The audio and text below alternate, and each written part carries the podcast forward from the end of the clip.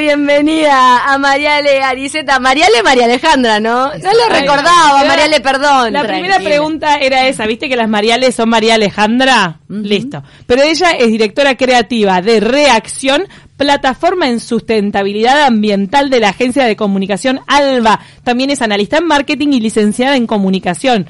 No, no, licenciada, Anita. Sabía que No, Mariale, hiciste comunicación. Hice comunicación. Y es más, creo que puse un asterisco, por favor. No, es, eh, eh, pero eh, me, me, me, moría de la risa cuando venía para acá, porque con la reflexión me pasa todo el tiempo, pero a ver, no es una defensa para la situación, me pasa todo el tiempo que me ponen, voy a presentarme un lugar y me ponen licenciada en comunicación y yo digo, no soy licenciada. Lo aclaro, pongo asterisco, marco, la famosa... y no, te estudié comunicación cuatro años, viví una vida trabajando en temas de comunicación, este, pero no soy licenciada. El famoso caso de la tesis. Famoso caso de la tesis. Es eso lo que faltaba.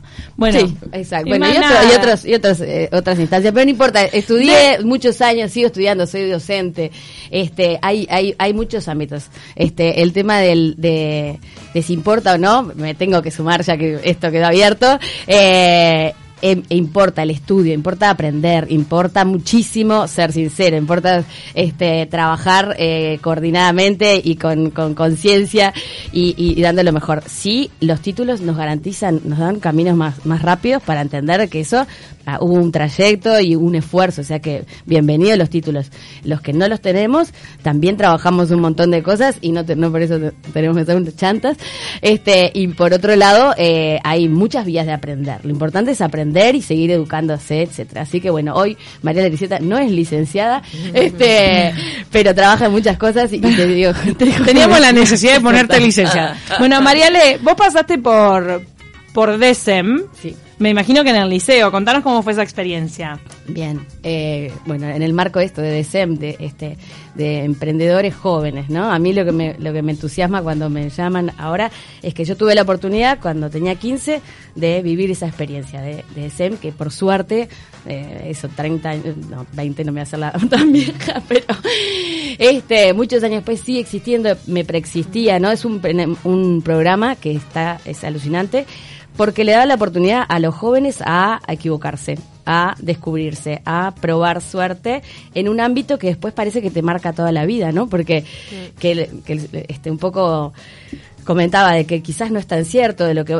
que, estudias una cosa y, ahí sesgas toda tu vida a eso, porque son años muy importantes, pero, pero entonces probar, tener en un ámbito educativo la prueba de, de, mirar la vida por otro, o sea, mirar un ejercicio académico a la vez, pero de, de emprendimiento de otro lugar y decir, yo quiero ser, no sé, quiero eh, la caja, o quiero ser la distribución, o quiero este hacer, como me tocó en mi caso, hacer el logo. Este, Y hoy soy diseñadora y trabajo en temas de, dirección de arte y demás. Hiciste el logo del emprendimiento del, liceo. Para recordarnos a qué liceo ibas. En ese momento iba al British. ibas al British, aparece DSM ¿Y cuál era el emprendimiento al que le hiciste el logo? fue un emprendimiento muy particular. En ¿Qué generación del British Talk? ¿Qué, edad tenés? Tengo 40 años. ¿Conoces a...? ¿Conoces a Talvin? Ahí viene todas las vinculaciones con los políticos. Pero no, este, en ese, digo en ese momento porque, bueno, pasé por distintas instituciones, este, que, que nada, todas me dieron su momento, su valor, etcétera. Eh, ahí ese, ese, ese DESEM fue bien particular, porque era la primera experiencia que se daba en Uruguay de intercambiar con el exterior. Era un, un piloto de exportación. Interesante. Sí, lo que en su momento creo que esa experiencia a mí, Mariale, no fue lo que más me, me, me llamó eh, pero me acuerdo perfectamente de una instancia que sí fue emblemática, donde teníamos una pantalla, en ese momento parecía el futuro, y de un lado y del otro de esa pantalla había estudiantes de Estados Unidos este, y del otro nosotros hablando de cómo íbamos a hacer negocios Una videoconferencia en sus albores. Exacto. Y en el, en el 95 eso parecía, era realmente, nos, trasladamos a un lugar, etcétera. Pero más allá del caso particular, eh, por suerte eh, mi familia tenía, estaba muy vinculada de SEM por distintas razones y, y, lo viví durante muchos años de cerca, de, ir a las instancias, a, a, los gimnasios donde se juntaban todos los liceos este, una vez después de terminado de, un, de una fase este, final de, de, lo que eran los emprendimientos juveniles. Y ese intercambio, esas vivencias, intercambiar con otros, con otros chiquilines de 15, 17 años, de que vos tenés la posibilidad de ser útil, de, de mostrar que inventaste algo y que lo llevaste a cabo, ¿no? O sea, DECEM tiene eso, es un, eh, por las dudas que no sé si siempre lo marcan, ¿no? Es, este, formación en, en emprendedurismo. Emprendedurismo, exacto, y entender como las fases de, y sobre todo de eso, de una idea o de una intención, unas ganas de hacer algo y llevarlo a cabo, y hacer un proyecto y un piloto o algo que empieza.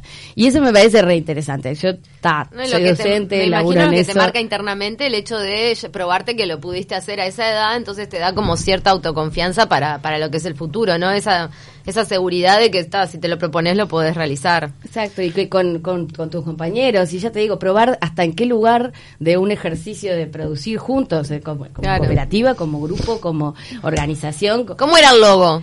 Ay, eh, tremendo. O sea, si te digo, se llamaba, además era Tango y Cash, se, se llamaba la, empresa.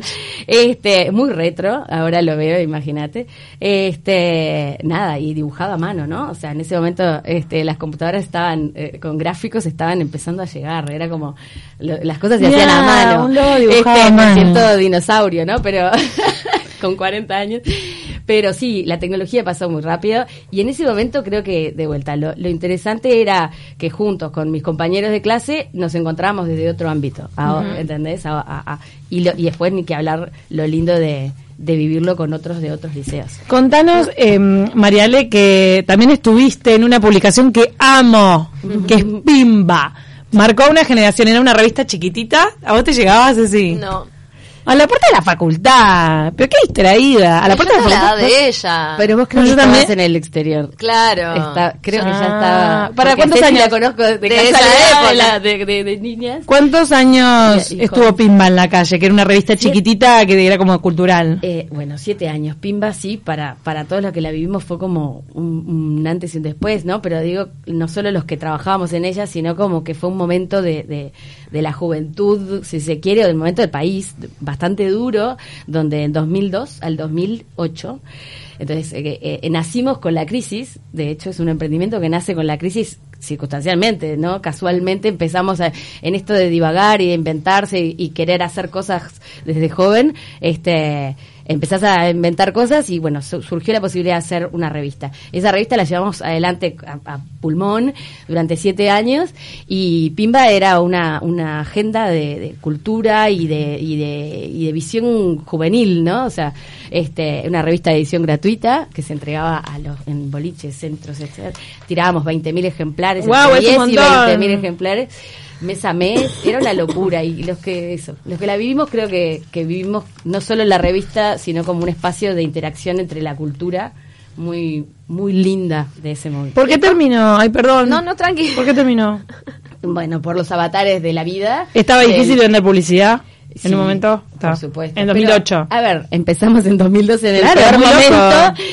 Eh, bueno, era un emprendimiento juvenil que tuvo que crecer y creció y, aprendimos un montón de 0 a 100, ¿no? Entonces era, bueno, empezamos siendo nosotros, los amigos, no nos pagábamos sueldo, BPS, ¿no? Claro. Pero cuando quisimos este, fortalecerlo, lo llevamos adelante durante muchos años, o sea, 7 años, imagínate, de 22 a, bueno, este, hasta casi los 30.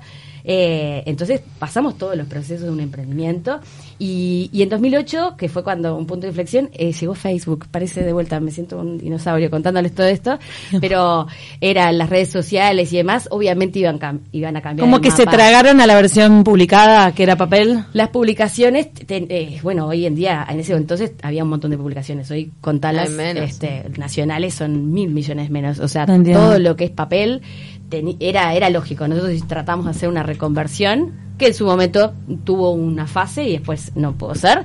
Pero nada, como lo lindo de vuelta de, haberlo vivido, ¿no? Y de emprender y aprender, como yo, de, de hacer cosas. Y, agarraron los últimos años de poder hacer un proyecto de esas características. Eh, oh. ¿no? no, está bueno porque, bueno, vivieron el, como el final de ese momento donde todo eran publicaciones, es verdad. Ahora lo tecnológico cambió, ¿no? No hay tanta circulación de material papel. Hay gente que todavía valora el, el, papel, pero ¿sabes que nos está mandando un mensaje un oyente que se llama Gabriel, mm. que es un sensible? Mirá lo que dice, hace dos meses compré una pimba en la feria del Parque Rodó y nos pasaron el pique de Mercado Libre. Pimba tenía flow, que vuelva. Oh, Pimba tenía flow. Sos un crack, Bien, bueno, Gabriel está en todos los temas, ¿viste? No sé qué edad tiene. Claro, tiene, está eh, tiene un rango de edad. No, no, me estoy, Pimba. Estoy llorando, Mariale. Estoy viendo una imagen de, de la revista de varias ediciones. En, me- en Mercado Libre.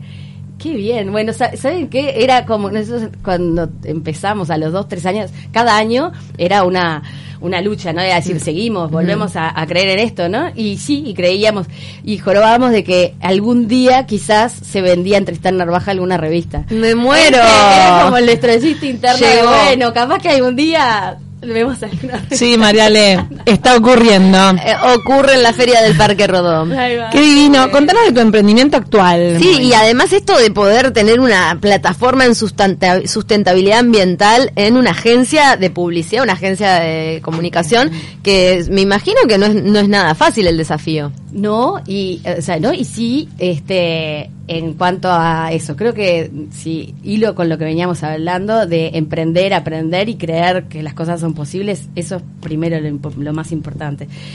Eh, Así como también sucedió con la revista el tiempo que duró y que fue emblemático. El hoy Reacción es mi, mi, mi, mi proyecto, nuestro proyecto, somos varias, varias y varios, pero en el, en el marco de una agencia que se llama Alba. Alba tiene cinco años, justamente está cumpliendo este año, y empieza como una agencia de comunicación, pero como una casa creativa, decimos, y este sí trabajando en publicidad, que es un ámbito empresarial, pero con una visión estratégica bien interesante hacia las organizaciones, y le vamos incorporando conceptos que para nosotros son lo, lo vitales hoy, que son temas de sustentabilidad, de género y de innovación. Entonces esos tres pilares se suman al de la publicidad para trabajar con empresas y organizaciones en estos temas. Y reacción eh, es el ámbito de la sustentabilidad y sustentabilidad ambiental en particular.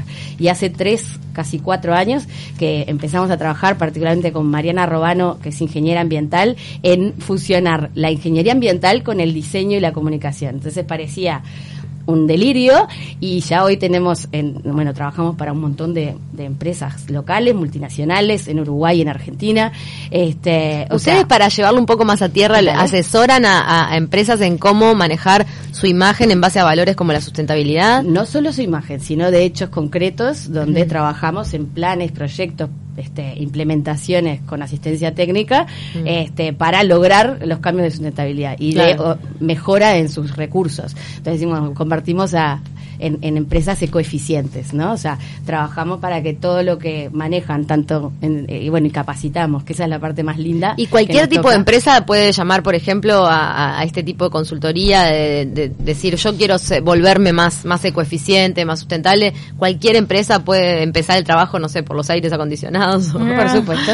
Sí, exacto. Cualquier empresa se puede acercar. Este. Y bueno, eh, normal, o- empezamos mucho trabajando en tema de gestión de residuos, que es el gran tema, Uf. que- el gran deber en Uruguay. Entonces es uno de nuestros ba- caballitos de batalla, si se quiere. Pero nos interesa y, y- y- y de vuelta, creo que lo, lo que más nos alienta y nos encanta también es que trabajamos con, bueno, hoy estamos trabajando con, con liceos también desde, desde adentro, ¿no? O sea, los liceos como instituciones, como organizaciones, ¿cómo trabajan ellos la ecoeficiencia para adentro? Eso ¿no? es importantísimo. Por ejemplo, en los vasitos para tomar agua, el tema de cómo reutilizar las hojas de impresión. Todo- Ni que hablar. todos esos micro recursos, microacciones del- y, y- y el consumo responsable, que ese es el otro gran tema Mm. que trabajamos, es, eh, bueno, trabajar con empresas, con organizaciones para que, hoy me ofrecían un vasito de agua y digo, me- decime por favor eso, que no es un vasito de plástico, ¿no? Y acá tengo un vasito Ah, de vidrio muy bien. para tomar bien la radio. estamos, estamos.